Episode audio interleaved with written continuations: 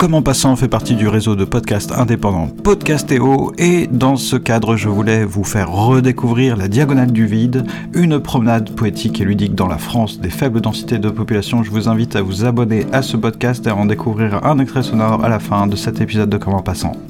J'ai vu la Terre d'une flèche, une vraie comète, passant à la ronde en une seconde en apesanteur, pour vous c'était un âge, une ère. Ce matin, rentré tôt quand Paris s'éveillait, je trinquais en me souvenant de demain.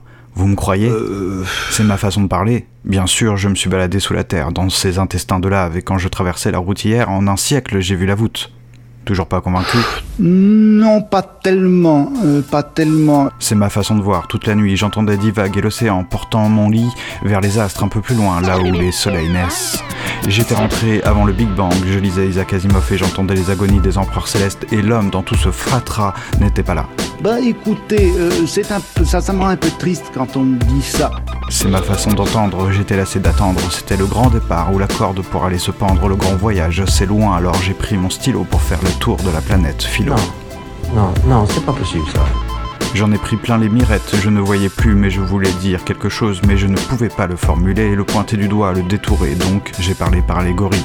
Ça a commencé comme ça la philosophie.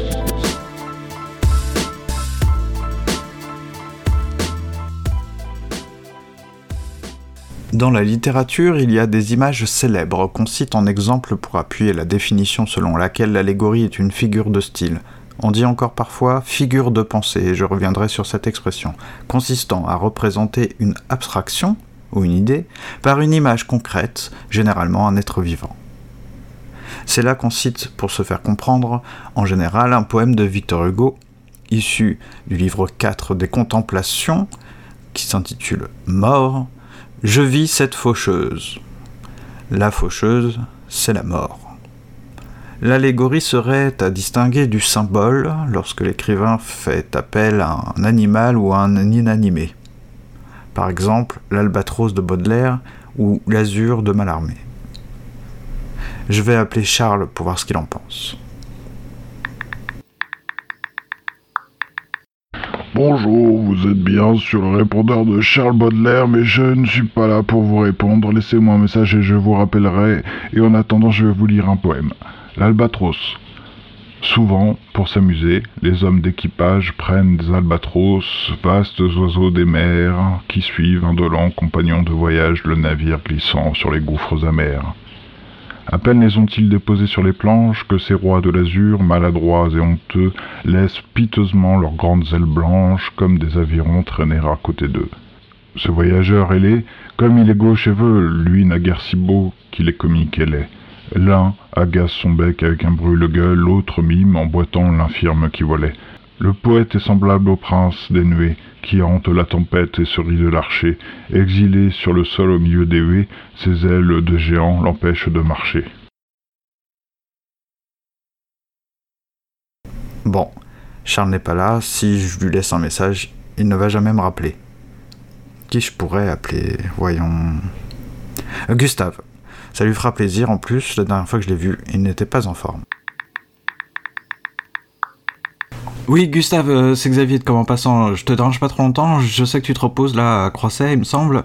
Euh, je fais un épisode sur l'allégorie, j'ai appelé Charles, mais il n'était pas dispo. Je voulais avoir un avis d'écrivain sur cette question de fond et de forme, et de recours à l'allégorie. que nous soyons en fait tous des sauvages tatoués euh, depuis Sophocle, ouais, ouais, cela se peut, mais il y a autre chose euh, dans l'art que la rectitude des lignes et le poli des surfaces. La plastique du style n'est pas si large que l'idée entière. Nous avons trop de choses et pas assez de formes. Merci Gustave, euh, je vais y réfléchir. Ah bah il a, il a raccroché. Pardon pour le dérangement. Euh, Je prendrai tes nouvelles à mon retour du Japon. Bon. L'allégorie cherche un genre de personnification, mais ce n'est pas si évident. Plutôt que le personnage, car la- l'allégorie ne l'est pas toujours, c'est qu'on veut donner à réalité surtout un nom.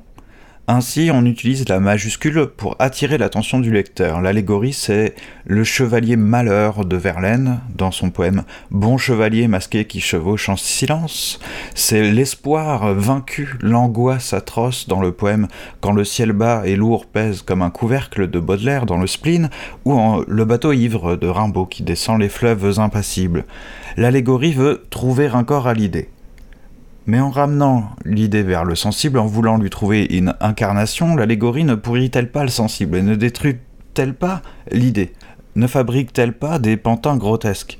Si l'artiste recherche le livre qui ne parle de rien, l'œuvre sans objet, que vient faire ce processus d'idéalisation du sensible? L'idée n'est-elle pas un objet trop intellectuel pour l'artiste? Est-ce pas euh, un échec que de devoir employer une figure de style pour dire quelque chose qui d'habitude en littérature ou en peinture se fond dans le détail, se dilue dans le mouvement, se manifeste malgré et dans la multitude de choses à dire, à exprimer, à décrire.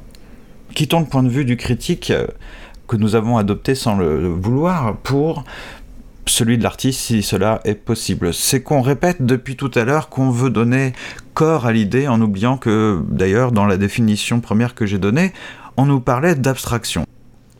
Le bateau ivre de Rimbaud me fait penser qu'il existe un genre d'allégorie qui n'est allégorie d'aucune idée. Une allégorie presque de rien, ou du moins constitue une force en tant que telle, et pas en tant qu'elle est chargée d'un produit de l'intellect. Tout dans un poème me semble alors allégorique, puisque dans la simplicité d'un mot passe justement une multitude de choses, et plutôt que de ramener cette multitude à une unité, c'est l'unité qui contient cette multitude et se fait multiples.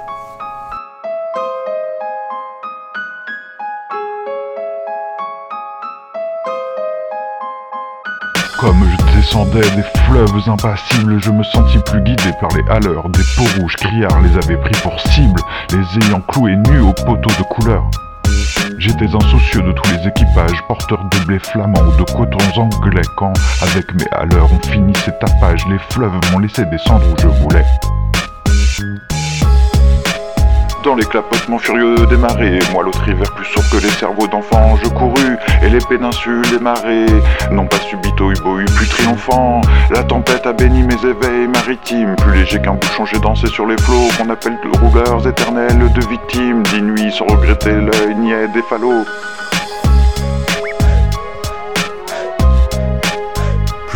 aux enfants chair des pommes sur l'eau verte pénétra ma coque de sapin et des taches de vin bleu et des vomissures me lava, dispersant gouvernail et grappin. Et dès lors, je me suis baigné dans le poème de la mer, infusé d'astres et lactescents, dévorant les azurs verts où flottaient omblèmes et ravis, un noyer pensif parfois descend. La force dans l'allégorie, il ne faut pas la réduire en expliquant celle-ci, ou lorsqu'on l'explique en des termes disons mécanique, il ne faut pas en oublier ce qu'elle contiendrait de non mesurable, de non quantifiable. Je cite un passage de l'écriture et à la différence de notre ami Jacques Derrida, vous l'aviez compris. Dans forme et signification, le géométrique ou le morphologique n'est corrigé que par une mécanique, jamais une énergétique. Mutatis mutandis on pourrait être tenté de reprocher à Rousset et à travers lui au meilleur formalisme littéraire ce que Leibniz reprochait à Descartes d'avoir voulu tout expliquer dans la nature par figure et mouvement, d'avoir ignoré la force en la confondant avec la quantité de mouvement. Et dans la série Invente-moi une conclusion, euh, voici la mienne aujourd'hui euh, au sujet de l'allégorie. Si le symbole ou la métaphore répondent à des codes tributaires de la logique du signifiant et du signifié, l'allégorie s'arrache aux conventions pour être l'outil proprement artistique et permettre un mouvement de l'abstrait au concret sans perdre la force du premier, sans désamorcer sa charge, dirons-nous, sensible qui est au-delà. Si les figures de style sont sémantiques, l'allégorie en dépasse les usages. Elle n'est pas une figure de style, mais une figure de pensée. Et la nommer, c'est une façon de l'intégrer à un savoir, le savoir du lettré, du critique, mais on ne peut la réduire en faisant cela à un simple effet. Toute pensée est allégorique. Comme en habitude, je vous laisse un petit peu en plan, mais je vais vous laisser en plan en remerciant très chaleureusement pas j'allais dire papa, Jean du podcast Papa à quoi tu joues, euh, qui a fait la voix de Gustave Flaubert. C'était un extrait de la préface à la vie d'écrivain, c'est une phrase assez euh, célèbre, de notre ami Gustave. Euh, on reparlera de Gustave dans un mois un peu environ. Avant cela, il y aura une vidéo probablement uniquement vidéo sur la chaîne YouTube de Comment Passant pour vous présenter puisque je suis invité par le musée Cernucci à une soirée euh, youtubeur blogueur euh, euh, consacrée à l'exposition qui a lieu en ce moment au musée Cernucci donc à Paris consacrée aux parfums de Chine tout ce qui est les encens, les parfums. donc j'ai envie de voir ça et c'est cool qu'il m'ait invité, qu'il ait pensé à moi. Donc ça c'est sur la chaîne YouTube. Je vous invite dès maintenant à vous abonner à Comment Passant sur la chaîne YouTube puisque je vais la faire bouger. Je vais essayer de faire beaucoup plus de vidéos. Euh, notamment, euh, vous le savez peut-être, je vais au Japon euh, quasiment tout le mois d'avril et je vais publier des épisodes pour vous présenter les villages, surtout les villages, mais aussi bah, pourquoi pas une petite vidéo sur Tokyo et sur Osaka, mais c'est surtout les villages que je vais traverser pendant ce petit voyage en sac à dos et tente, pas exclusivement mais majoritairement euh, ça va être du camping. Euh, et là, euh, bon suivez-moi sur, sur tout ce que vous pouvez de toute façon, mais je ferai probablement une chaîne YouTube dédiée au voyage puisque j'aime bien voyager. D'habitude je ne filme pas, j'avais fait l'autre fois 40 minutes de, de vidéos comme ça non commentées de Taïwan, mais là j'ai envie de faire quelque chose sur la chaîne YouTube. À propos de cette chaîne YouTube, c'est là que vous pouvez intervenir. Autant c'est vrai que pour le podcast, tant que j'ai un toit, et c'est pas si évident d'ici quelques mois, mais euh, tant que j'ai un toit, je peux euh, largement faire euh, ce podcast sans don de Patreon. Par contre, pour la chaîne YouTube, un avis aux investisseurs, aux mécènes, la vidéo demande un autre type de matériel, plus, enfin beaucoup plus onéreux, et je n'ai pas ce matériel, donc je vais faire ce voyage avec un smartphone. Euh, pour faire des vidéos, ça m'est venu, l'idée m'est venue comme ça. Si les vidéos en valent la peine après, euh, j'essaierai de développer cette chaîne. Et là, euh, c'est vrai que Patreon, ça pourrait m'aider. Voilà. Donc, on va se quitter sur la voie de Ben Gear 00 euh, de la diagonale du vide dont je vous ai parlé en début d'émission. Et bon, j'ai pris un extrait complètement au hasard, mais euh, on entend sa voix euh, à dans le dernier épisode qu'il a publié. Voilà, donc n'hésitez pas à vous abonner à son podcast La Diagonale du Vide et à découvrir d'autres podcasts sur le site podcastéo.fr. A très bientôt, que ce soit en audio et en vidéo, et je vous souhaite, si vous prenez quelques petits jours pour vous reposer, je vous souhaite de bonnes vacances. euh, et vous connaissez les bails, je vous le répète, vous pouvez mettre 5 étoiles au podcast sur iTunes, en parler, m'écrire, dire, ce que vous pensez des épisodes, interagir un petit peu avec moi. Euh, bientôt vous aurez des nouvelles également du salon euh, MP3 à Paris. hein, on l'avait fait l'année dernière, j'espère que je le ferai aussi cette année et il y aura Podcastéo là-bas. Normalement. Allez, ciao Et là, il a fallu qu'on fasse venir du renfort. Alors, c'est un pote qui est venu. On avait la possibilité de le loger, c'était super.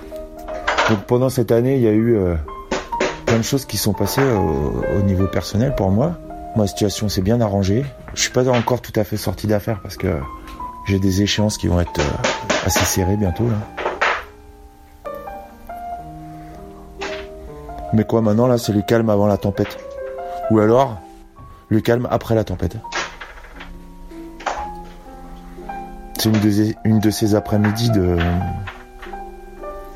de beau temps où, quand on a euh, un copain qui vient de partir, on se sent un petit peu désemparé, un petit peu. euh, Vous savez, cette sensation quand il y a des gens qui viennent et puis que c'est super, c'est la fête.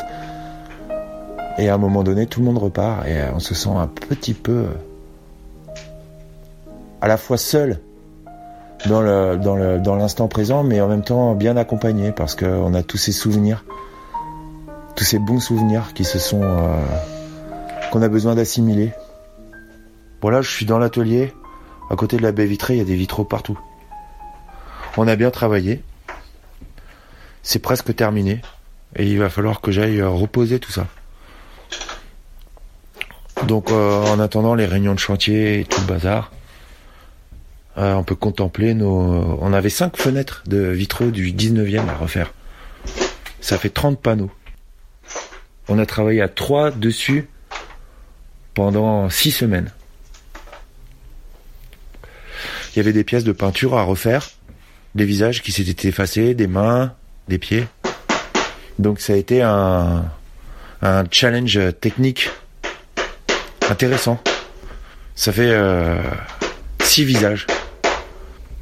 Six visages, 12 mains et 12 pieds. Le four a tourné. Pour chaque pièce de verre, comme on applique plusieurs couches de, d'émail, de grisaille sur le verre, on est obligé de, de cuire à chaque couche la pièce pour pouvoir fixer la peinture avant de remettre une couche par-dessus.